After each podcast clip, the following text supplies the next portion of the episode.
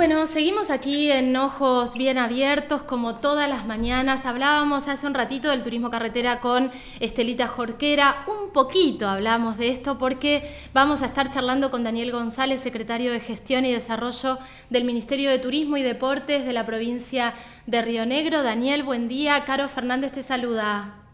¿Cómo estás? Buen día. Un saludo a vos y a la audiencia. Gracias, gracias por atendernos. Daniel, bueno, antes, antes de mirar para adelante y de ver toda la expectativa que, hay con respecto al verano, a los días lindos, a los destinos de acá de la, de la provincia de Río Negro, hablemos un poco del turismo carretera, este TC que llenó de gente la ciudad. Sí, la verdad que es un evento deportivo muy importante para la zona sobre todo para quienes este, le gustan del deporte motor, ¿no? Y bueno, eso hace que sea una convocatoria este, muy muy importante y que eso permita este, tener un llenado de toda la de todo el sector hotelero, no solo en Viedma, sino este, en zonas aledañas a Viedma. Así que eso me parece que es un, fue una muy buena señal, fue una organización impecable este, que estuvo a cargo de la Secretaría de, de Deportes del Ministerio de Turismo Así que bueno, muy muy contento con lo realizado.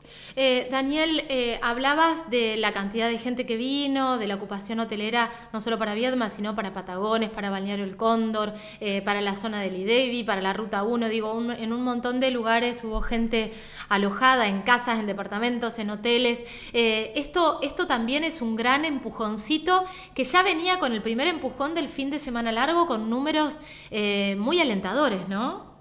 Y sí, la gente empieza lentamente a, a buscar algunos signos de normalidad, ¿no? Y para la actividad turística lo esencial es que los eventos se vayan realizando, que la gente empiece este, a moverse, que empiece a generar eh, estos estos programas que, bueno, es para gente local y también para gente que, vive en, localidades aledañas que se pueda acercar a ver un, un espectáculo de esta naturaleza. Pero sí, por supuesto, son indicios este, muy interesantes desde el consumo, desde la ocupación y desde todo lo que derrama la actividad turística, sea cual sea el evento. Eh, esto hay que recalcarlo siempre que este, detrás de un evento, bueno, después se genera un círculo virtuoso que tiene que ver con la economía, ¿no? Con, con el gastar en un lugar y que ese gasto después se vaya trasladando a otros servicios y así sucesivamente y bueno, la gente empiece a tener un poquito más de, ánimo después de dos años de prácticamente un cierre total en la actividad turística, ¿no? Sí, esta, esta, necesidad de un poco de normalidad que decías también es como que eh, tenemos una gran contradicción, porque por un lado estamos desesperados, desesperadas por un poco de normalidad, por, poder salir, y de repente eh, tenemos que seguir cuidándonos, y hay lugares donde todavía, digo, estamos en una, en una apertura paulatina en un montón de situaciones donde en algunos lugares se abre como más fuerte y en otros todavía hay, hay ciertos marcos necesarios para cuidarse. Eh, ¿Cómo están viendo el verano, la temporada que se viene, también respecto a las curvas tranquilas pero ascendentes de COVID? Sí, mira, nosotros vamos viendo en cada uno de los sobre todo este, desde el turismo en los lugares que la provincia tiene como grandes atractivos y, grandes lugares de aglomeración de, gente, ¿no? Como son, o va a ser este, las grutas, eh, playas doradas, este, el cóndor, digamos, los, lugares estrella que tenemos para hacer turismo en nuestra provincia. Este, lo, lo que prima siempre es el cuidado, el cuidado personal y que eso ya se ha hecho, diría, un, un hábito entre todos nosotros de estar permanente un barbijo o llevarlo encima y utilizarlo en lugares cerrados, no así en lugares abiertos ahí me parece una conducta este, ya asumida en este sentido eh, y bueno, con, los, recaudos necesarios para que eh, estos valores se, se mantengan, digamos, ahí los valores están decreciendo en, todo el territorio, también eso nos da, este, sin descuidarnos, como te decía, nos da un aliciente hacia adelante, ¿no? hacia el futuro. Claro. Em, hablemos un poco del sector en sí, porque eh, si, si, existe un sector totalmente cacheteado por, por, el, por, por, la pandemia, fue el sector turístico junto con el sector cultural, por ejemplo. Em, eh, contame cómo, cómo está el mapeo en la provincia de Río Negro respecto a los prestadores de servicios, a la gente que se cayó del sistema, si es que se cayeron muchos emprendedores, que supongo que sí, porque lo veíamos todo el tiempo. Eh, ¿cómo, ¿Cómo se empieza a rearmar este entramado para que vuelvan a entrar en el sistema? Mirá, nosotros este, tuvimos en estos dos años un trabajo importante del Ministerio en conjunto con, con el CREAR y con el CFI, este, eh, realizando diferentes asistencias económicas al sector turístico, que obviamente no alcanzó porque esto era en una situación de pandemia que ninguno creo estamos este, eh, preparados para enfrentarnos, así que fuimos medio como aprendiendo a medida que todo esto sucedía. Eh, sí hubo un montón de herramientas que seguramente no alcanzaron, pero el Estado estuvo muy presente, eh, el Estado acudió a cada uno de los sectores que, que se lo convocaba para buscarle alguna alguna ayuda aunque sea mínima. Y sí, hay otros servicios que lamentablemente se han cerrado o han reconvertido sus, sus actividades y bueno, habrá que ver eh, si esos este, servicios pueden llegar a volver otra vez este, a la actividad turística. Sí, el, Pero... el, ruido más grande, digo, lo, lo, lo, intentaron hacer las agencias de viajes, ¿no? ¿Fue como, como uno de los sectores más golpeados? Y las agencias de viaje, por supuesto que sí, podemos hablar de agencias emisivas o receptivas. Claro este, obviamente le pegó a ambas, ¿no? Tanto a la receptiva, porque no había flujo de gente para vender, y la receptiva, los pasajeros no llegaban.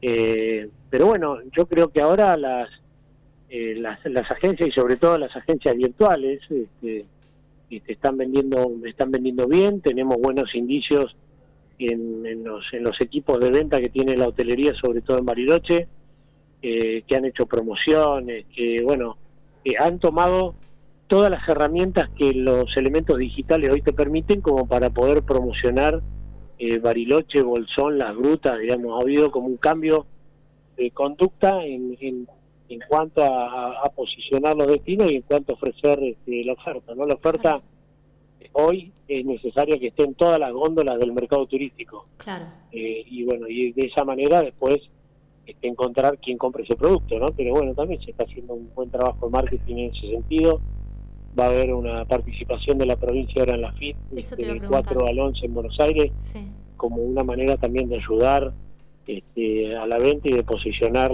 las cuatro regiones que tiene para promocionar nuestra provincia este, en Buenos Aires con una oferta gastronómica, con una oferta turística. Bueno, estamos intentando hacer y de llevar como la oferta este, a todos los lugares que podamos. Eh, Daniel, se habla mucho del turismo, de los destinos emergentes, ¿no? Desde, desde el Ministerio de Turismo de Nación también se ha hablado muchísimo, salió este programa de 50 destinos para apuntalar diferentes destinos emergentes. ¿Qué me puedes decir de estos destinos en Río Negro? ¿Cuáles entrarían en este, en este globito de destinos emergentes? Mira, ese es un programa muy interesante que nosotros hemos estamos trabajando con el Ministerio de Turismo de Nación eh, y hemos hecho, por ejemplo, para para que la gente sepa, este, estamos encarando, ya está licitado, un paleoparque en la zona de Comayo, que le va a cambiar obviamente la matriz este, productiva y turística al lugar.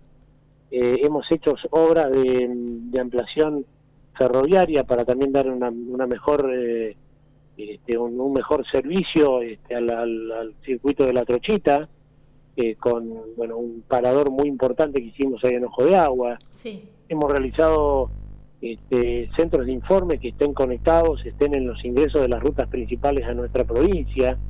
Estamos trabajando en un proyecto que también está próximo a, ser licitado para llevar servicios al Manso, el Manso que es un lugar este, excelente para la actividad del rafting, que le va a llevar, este, que le lleva turistas a, Bariloche, pero bueno, el, trabajo y la implantación de servicios lo estamos haciendo en la zona del Manso, con miradores, con un área de servicio.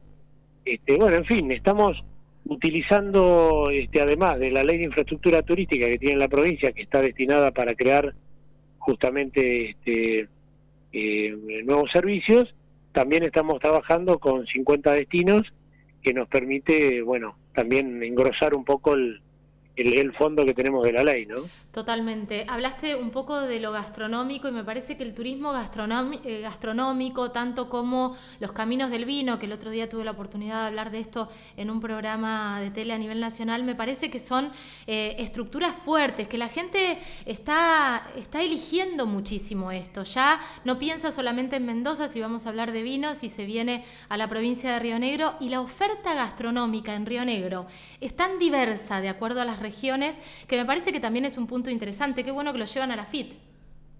Sí, porque también entendemos que el turismo eh, no solamente es este ir y conocer un lugar que tiene por supuesto su atractivo y que tendrá su potencial, sino como complementarlo con la oferta gastronómica, ¿no? La oferta gastronómica y etnológica que tiene la provincia es impresionante y bueno, hay que recordar destinos a nivel internacional que se han posicionado no desde los atractivos turísticos, sino desde la gastronomía. Entonces, ese es un es un menú, eh, una oferta más dentro de nuestro menú en la actividad turística y por eso, como vos bien decís, lo vamos a llevar a, a la FIT para realmente poner en valor toda la gastronomía que tiene la estepa, el valle, la montaña eh, y este, me estoy olvidando de una.